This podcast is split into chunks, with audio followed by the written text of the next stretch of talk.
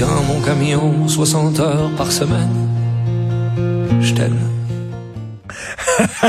60 heures par semaine parce qu'il est pogné dans l'ouest, c'est ça?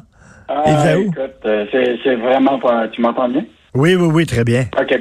Oui, écoute, euh, effectivement, euh, bon, tu vois ce qui se passe actuellement avec les inondations en Colombie-Britannique. Écoute, des camionneurs québécois là, qui sont bloqués complètement là, dans un... toute la logistique du transport est complètement constituée avec ce qui se passe en Colombie-Britannique. Donc, on a cette histoire-là de Roméo Doucet, qui, écoute, il a, il a été bloqué pendant quatre jours dans une petite ville à Chilliwack, à une centaine de kilomètres de Vancouver. Puis là, après ça, une fois qu'il a quitté, ben là, il a pas le choix de revenir parce que les routes sont complètement bloquées là, entre Vancouver et Calgary. Là. Écoute, il n'y a aucun camion qui passe. Donc, sur les deux routes. Donc, euh, donc, ils sont obligés de passer par les États-Unis. Donc, évidemment, ils devaient passer euh, au poste frontière euh, à Blaine, la ville américaine, pour traverser, pour s'en aller dans l'État de Washington.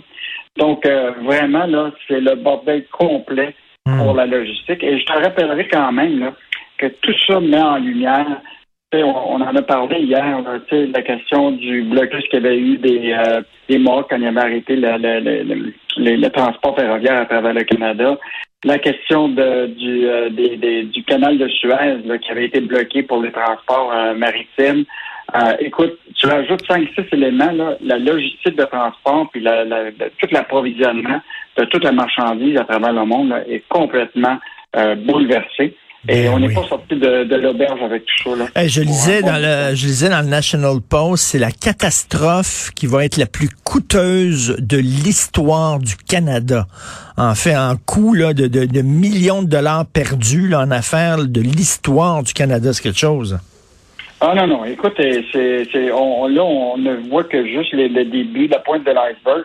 Écoute, l'impact est tellement majeur là, qu'il va il y a une rencontre d'urgence pour voir toute la logistique du transport. Parce que là, imagine-toi les bateaux qui arrivent de l'Asie avec plein de conteneurs, puis euh, les trains sont ils marchent pas parce que là, écoute, il y a des voies qui sont complètement euh, détruites. Puis là, en plus, tu as des routes pour le transport euh, de routiers qui marcheront pas. Donc, ils vont devoir passer par les États-Unis, mais il n'y aura pas assez de, camionneurs puis de camions pour transporter toute cette marchandise-là. Et ça, ça arrive au moment où on arrive aux périodes des fêtes, où il y a des, des entreprises qui attendent leurs marchandises qui arrivent d'un peu partout à travers le ben monde, autant pour manufacturer que pour vendre dans leur commerce. Là. Donc, euh, le Père Noël, là, il va être, euh, il va peut-être s'ennuyer sur son arbre. Non, non, c'est un vrai bordel, comme euh, le monsieur euh, qui est interviewé là, dans les pages argent dit. C'est le foutu bordel. Euh, bonne nouvelle, l'UPAC qui va se pencher sur les liens d'Exo avec les L. Ça, ça a été révélé justement par le bureau d'enquête. Oui, en fait, ce qui est intéressant, c'est que l'autorité des marchés publics, qui gère toute la question des, contrats publics au Québec, soulève évidemment un certain nombre de questions par rapport à ce que le bureau d'enquête a dévoilé hier au sujet du lien entre la compagnie EXO, qui est le principal fournisseur euh, de la SQDC, et ses liens proches euh, avec euh, des Hells Angels. Or là, l'autorité des marchés publics a demandé vérification auprès de l'UPAC. Donc, selon la nature de l'analyse qui sera faite, là, ça veut dire que le, le, le, fournisseur euh, EXO, là, avec ses contrats avec euh, la SQDC, mhm. là, euh, pourrait être exclu pour une période de cinq ans si euh, ça prouve qu'effectivement, il y a ces liens-là. je te rappellerai là, que c'est le principal fournisseur préférentiel de la SQDC, EXO, là, qui avait décroché le contrat en 2018 là, pour un approvisionnement de 145 tonnes de cannabis. Là. Donc, quand même, un gros fournisseur. Et, donc, euh, là, évidemment, euh, euh, ça remet dans l'actualité tout ce lien-là entre Exo et la famille Josh Hill, qui est un, un entrepreneur ontarien, qui était proche de, la compagnie Redecan, qui a été achetée par Exo au hmm. coût de 925 millions de dollars. C'est incroyable. En 2021. Écoute, c'est des gros sous, là. Euh, c'est des gros sous, mais comme tu le disais l'autre jour, Michel Gérard le disait, il y a beaucoup de gros sous, mais cela dit, euh, comme valeur boursière, les compagnies de potes, euh, c'est, c'est, pas liable. Non, mais là, présentement, écoute, ils ont perdu des milliards, alors que pourtant, les, indications du volume d'achat évidemment, le prix a beaucoup baissé du, cannabis, mais là, ils s'attendent à toute la question, évidemment, du, des, breuvages à infusion de cannabis, etc., qui va être un marché énorme. Mais je pense que ces compagnies-là vivent à un moment de en mais sur le marché consommation, les chiffres donnent euh, sont quand même intéressants en termes de, volume de marché. Euh, moi, j'ai hâte de voir la réaction. Je veux juste te dire que Molson Coors a une entente actuellement avec Exo euh, pour des co-entreprises, pour des, des, boissons à infusion de cannabis. J'ai hâte de voir ce que Molson va, réagir par rapport à cette situation-là. Mais quand tu reviens à Exo, là, et je veux juste te rappeler, l'action elle-même a déjà été à peut-être presque 9 dollars, euh, écoute, en 2021.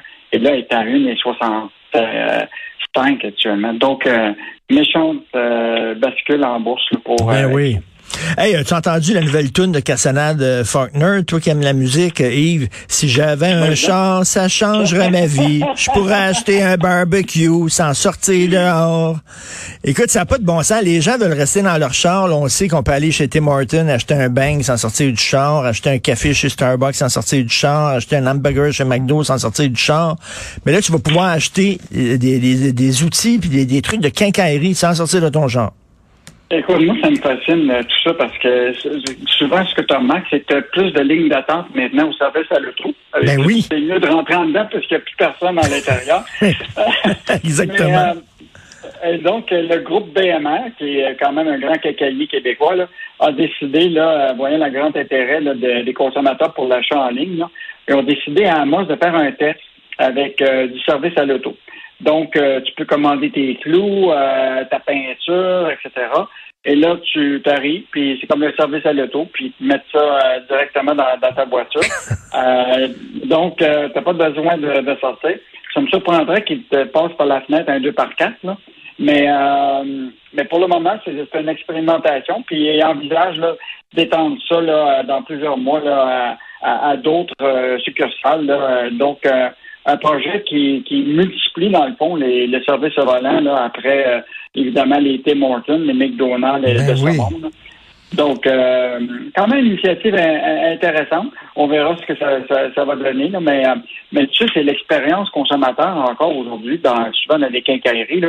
Euh, tu arrives là, puis celui qui a 19 ans, il sait même pas c'est quoi la longueur d'un clou. Là. Ben oui, mais, mais il me euh, semble, pour les, les gens, les gars ou les femmes aussi, là, qui tripent bricolage. Moi, c'est pas mon cas. Je suis pas capable de changer une ampoule.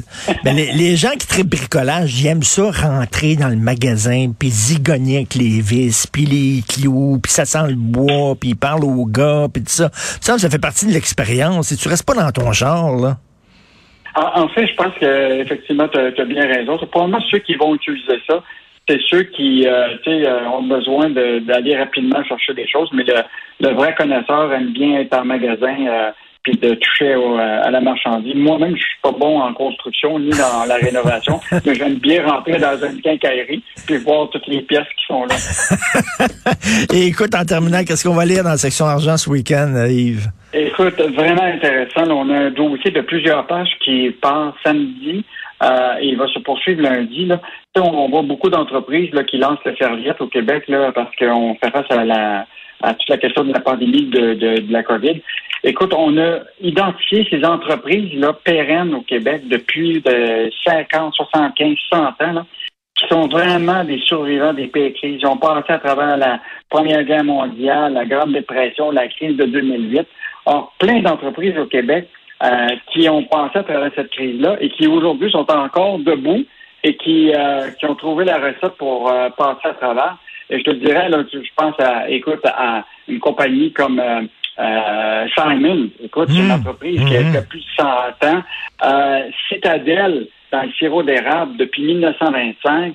Il y a même une compagnie d'assurance qui s'appelle UV Assurance depuis 1889. Eh boy! Et, en plus, on a un fleuron québécois, écoute, centenaire, le gros Bellon. Ils sont dans les auvents, euh, fabrication de vent. Écoute, depuis, ils sont en existence depuis 1895. Et, ils ont passé à travers toutes les crises et ils sont encore là. Écoute, plusieurs entreprises, là, que tu vas être surpris de, voir que finalement, hein? il y a des Québécois qui sont capables de passer à travers les pays crises. Puis ça, c'est-tu des, des, des, des, entreprises familiales qui se passent ça de, de, père en fils et de mère en fille? Ah, exactement. Euh, écoute, la, je sais pas si tu connais ça, les bottes royées. C'est des grosses bottes, là, écoute, c'est vraiment, ils sont d'un canton de l'Est, là. Euh, donc, euh, l'entreprise est née dans, dans en Estrie. Écoute, ça a plus de 90 ans. Et donc, puis c'est Louis-Philippe Royer là, de, du, hein? du lac Drolet. écoute, Bonneville, plus de 60 ans. Euh, Seth Lockway, qui est une entreprise dans le domaine du meuble, qui est là depuis 100 ans. Donc, euh, je pense qu'il y a beaucoup d'entreprises là, qui devraient aller ça demain pour voir que finalement, la crise sanitaire, on est bien capable de ben, ben, c'est le fun de voir qu'il y a de la relève aussi dans les entreprises familiales parce que souvent les gens se plaignent mon fils, ma fille, ça leur tente pas de prendre les rênes de l'entreprise là. Euh, c'est le fun de voir qu'il y en a qui traversent les années. Merci beaucoup Yves Daou. Bon week-end. OK, on se reparle lundi. Au revoir.